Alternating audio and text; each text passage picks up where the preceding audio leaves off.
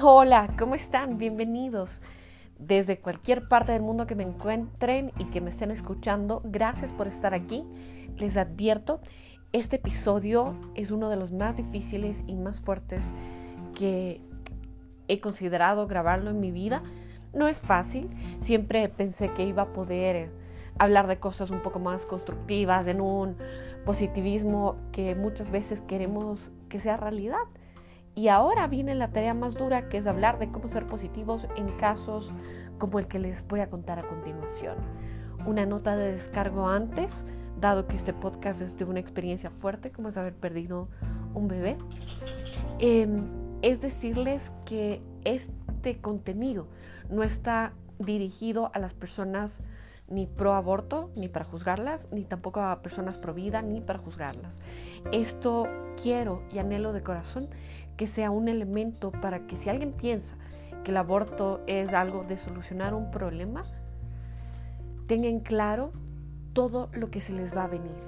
En mi caso no fue un aborto buscado, fue un tema lamentable, llamémoslo espontáneo, que no me permitió seguir con el embarazo y que ha traído varias consecuencias que hoy les voy a comentar para que puedan un poco tomar este caso en referencia y tener una decisión fuerte, firme, arraigada, sensata y de ser posible, les soy muy franca, si alguien quiere hacerlo de manera voluntaria, por favor, que lo piense dos y tres veces.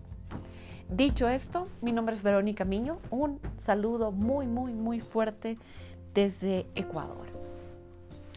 Quiero comentarles que, bueno, si ya me siguen desde algunos lados, soy comunicadora, periodista, y hace dos meses, un poquito más, fue en septiembre, que me enteré de la grata y enorme noticia de que estaba embarazada. Estoy en una relación muy bonita con mi pareja y para mí fue una sorpresa, fue un shock. El tema de embarazo sería otro podcast en sí, más que nada, pero ahorita solo lo pongo en contexto para comentarles que, claro, dada la edad que tengo, mayor de 35 años, esto implicó un embarazo de riesgo, pero nunca eh, supimos las consecuencias fuertes que nos podía traer el, em, más allá de un riesgo propio de la edad. Lastimosamente, eh, pasado un mes de habernos enterado de la noticia, ya empecé a notar cosas raras. Esto era que en el eco no se veía el bebé, al principio se veían que eran posiblemente un tema de, los aparatos, un tema de que eran pocas semanas, porque me enteré rapidísimo de, la noticia, me di cuenta súper rápido. Y lastimosamente, un 15 de octubre me dieron una noticia difícil, que es en un segundo o tercer eco, ya no sé ni siquiera la cuenta de cuántos fueron, en 2D, se vio que el saco gestacional, como lo llaman, tenía ocho semanas y el bebé, yo lo llamo bebé, así haya quedado como embrión, tenía cinco. Em, esto implicó que no estaba ahí, que no pudo desarrollarse, que no, no, no pudimos sentir su corazón, porque justo en la semana quinta a las sextas, cuando ya se empiezan a ver los latidos, y bueno, empecé el periplo, que es lo que me trae este día para comentarles a ustedes. Eh, ese día tuve que ir corriendo al médico. Me recetaron una pastilla horrorosa, que es la que mucha gente toma para solucionar el problema. El tema de aborto, el tema de vida, nunca había sido mi lucha, porque respeto, como digo, tanto la postura de quienes defienden a, muerte, si ese puede ser un término, el llevar a cabo un embarazo en cualquier circunstancia y también he respetado a las personas que deciden no hacerlo. médicamente, la opción que me dieron eh, en ese momento los expertos fue tomar esta pastilla bajo un, llamémoslo, una premisa de que me iba a dar un dolor abdominal fuerte uno piensa como mujer que un dolor abdominal fuerte es un cólico, algo que lo puedes soportar. No tuve mayor información en mis manos y eso que estuve, digamos, guiada, entre comillas, por un médico, de todo lo que se me iba a venir. Esa pastilla la tomé lastimosamente, muy a mi pesar, al mediodía y ya un poco para las 4 de la tarde yo ya no resistía del dolor. O sea, un dolor abdominal, una vez que uno toma esas pastillas, para eh, estos casos, sean voluntarios o no, me ocasionó un dolor que es indescriptible. Fue diez mil veces más allá de un dolor abdominal. No podía ni pararme. Tuve escalofríos. Llegué temblando al hospital. No podía ni siquiera incorporarme bien para ir a emergencias.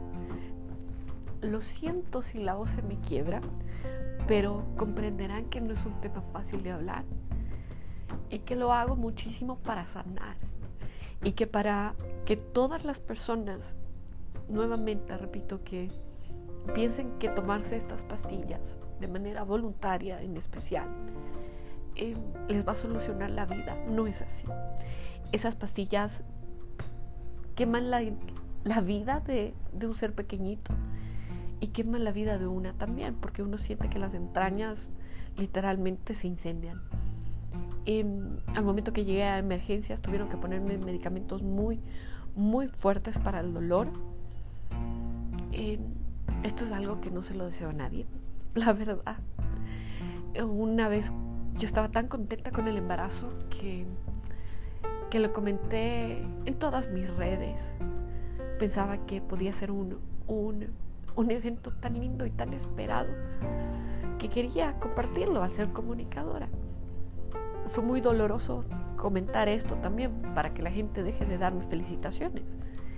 Pero también fue un aliciente muy grande el ver muchas amigas que por interno me decían, a mí también me pasó, a mí también me ocurrió, lo siento mucho, vas a volver a estar bien. Ese tema de solidaridad, que también es una de las premisas de este episodio el día de hoy, es algo que quiero agradecer y que quiero invitar a toda la gente que está en un problema o en una duda, que busque un consejo preciso, que busque una red de apoyo maravillosa.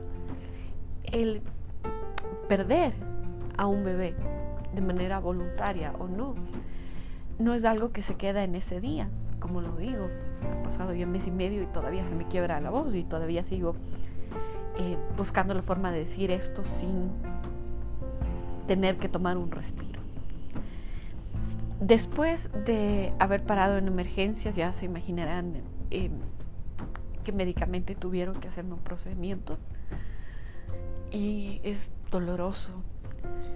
Lo fuerte también de esto es que no solamente el episodio, llamémoslo médico, quedó en esa noche, porque tuve que pasar una noche en el hospital, obviamente.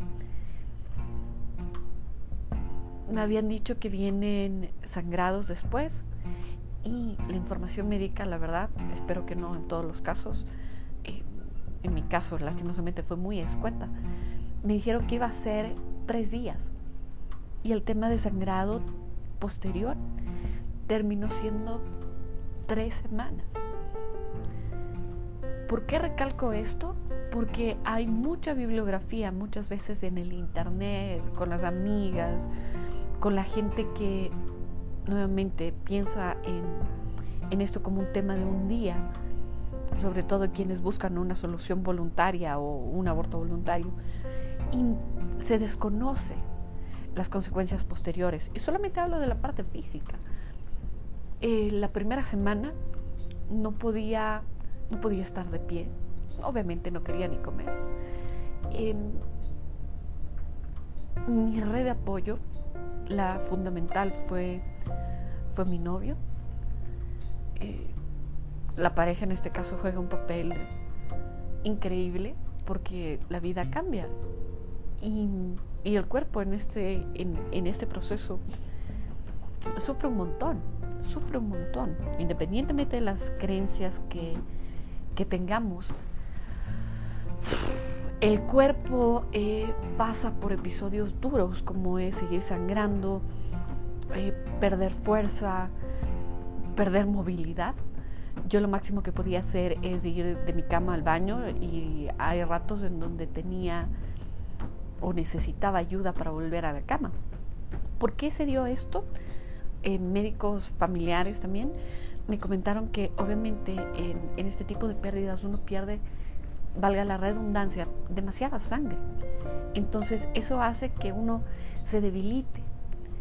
Y obviamente eh, no es fácil incorporarse. Tuve en la primera semana por lo menos que llamar a equipos de emergencias tres veces. Y lo que me salvó un poco y me retomó eh, la fuerza del cuerpo es que al final un primo muy querido de mi papá, que es médico, me puso Em, me puso un suero. Tuve que estar más de tres horas con un suero para poder brindarle ciertas vitaminas a mi cuerpo nuevamente y eso me levantó muchísimo la primera semana. Y la segunda y tercera, obviamente, y dentro de todo este proceso vinieron episodios horribles de dolor en la noche, pesadillas, viene llanto, viene una serie de cosas que no son fáciles de manejar y que confieso y les comparto, me han llevado a mí a tener que eh, pedir ayuda profesional, con terapias, de apoyo, para poder guiarme todo, en todos estos cambios em, que una pasa. Hablemos un poco ahora de las consecuencias espirituales. Creo que esta parte es la más difícil. Nuevamente digo, tengo un respeto grandísimo a las diferentes formas de ver el mundo, de ver a Dios, de ver al universo, pero somos espíritus en su mayoría, si lo creen, de mi parte sí. Y la vida cambia. Volver a encontrar sentido luego de un episodio así de fuerte no es fácil porque uno desconoce a, su cuerpo, o sea, de un cuerpo que uno va al baño por sus necesidades básicas, a terminarlo ver botando cosas feas, porque son feas, son, son tejidos, son restos, son cualquier cantidad de cosas que los médicos no te dicen en su totalidad, los que uno tiene que atravesar y tiene que ver. No es fácil. Hablar de, de perdón también, uy, eh, es es un momento complicado porque uno de cierta forma quiere seguir con, con, su vida y el cuerpo, en mi caso, mucho, se tomó su tiempo. Fue al mes de contarles todo esto que ya pude caminar, ya puedo manejar. Em, voy dos semanas donde dando gracias no, no he votado nada más o no he limpiado nada más y estoy en otro tipo de tratamientos que sería objeto de otra de otra charla, de otro episodio. Pero quería contarles esta historia.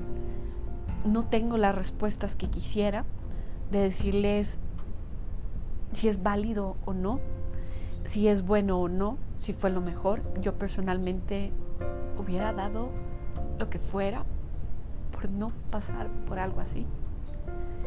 Y el mensaje que quiero darles el día de hoy es que no tomen ninguna decisión en la ligera. Que si su, en su pensamiento está el buscar solucionar de manera voluntaria o interrumpir un embarazo de manera voluntaria, por favor escuchen las veces que sean necesarias este episodio porque em, el problema no se va, el problema permanece. La, la vida no se queda en cerrar un capítulo en ese momento. Es un poco complicado luego levantarse, más allá de las circunstancias. Y eso es lo que he querido compartir el día de hoy. No para hacerlo un podcast de dolor, sino un podcast de prevención. Ese es muchísimo mi, mi objetivo, prevenir que no tengan acceso a la información como me pasó a mí, imagínense siendo periodista, em, y que piensen dos veces antes de todo lo que les va a ocurrir después. A quienes, como en mi caso, han tenido que pasar este proceso doloroso y no fue algo voluntario, de igual manera, insisto mucho en buscar en gente de apoyo, que, que eh, las mujeres somos increíbles cuando somos solidarias. No dudarán en decirles qué médico tomar, cómo tratar los cambios de humor, cómo seguir adelante con este proceso y cómo comenzar a reconstruirnos. Creo que en este tiempo la, la palabra que he llegado a entender es un poco reconstruir, aceptar, em, dar la bienvenida a nuevos cambios, porque claro, yo siempre he sido una persona en los últimos años muy activa en relación al ejercicio y ahora puedo hacerlo, pero muy poquito. Estoy con una actividad moderada que para mí en algo ya me ha motivado, pero claro, ya no ya no tengo la fuerza como la tenía hace unos meses. El cambio forma parte del proceso.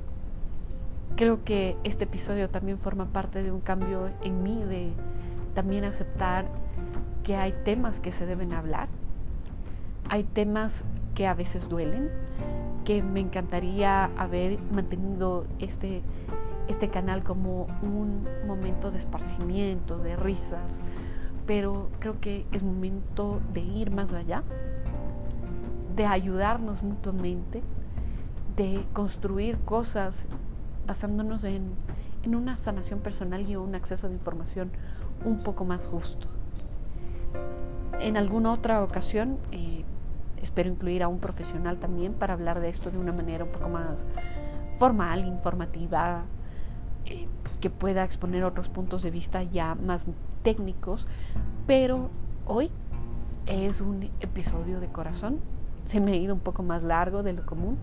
Yo lo podría seguir hablando mil horas porque es un camino que sigo recorriendo.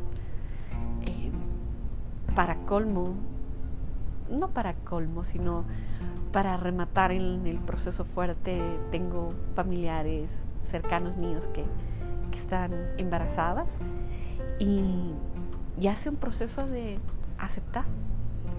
Es aceptar que todo llegará a su tiempo. Que quizás si tuve que pasar por algo así, es para poder compartir un poco más esta información y espero de todo corazón poder ayudar a que quien me esté escuchando en este caso y lo necesite, se levante, se puede y se vuelve a sonreír.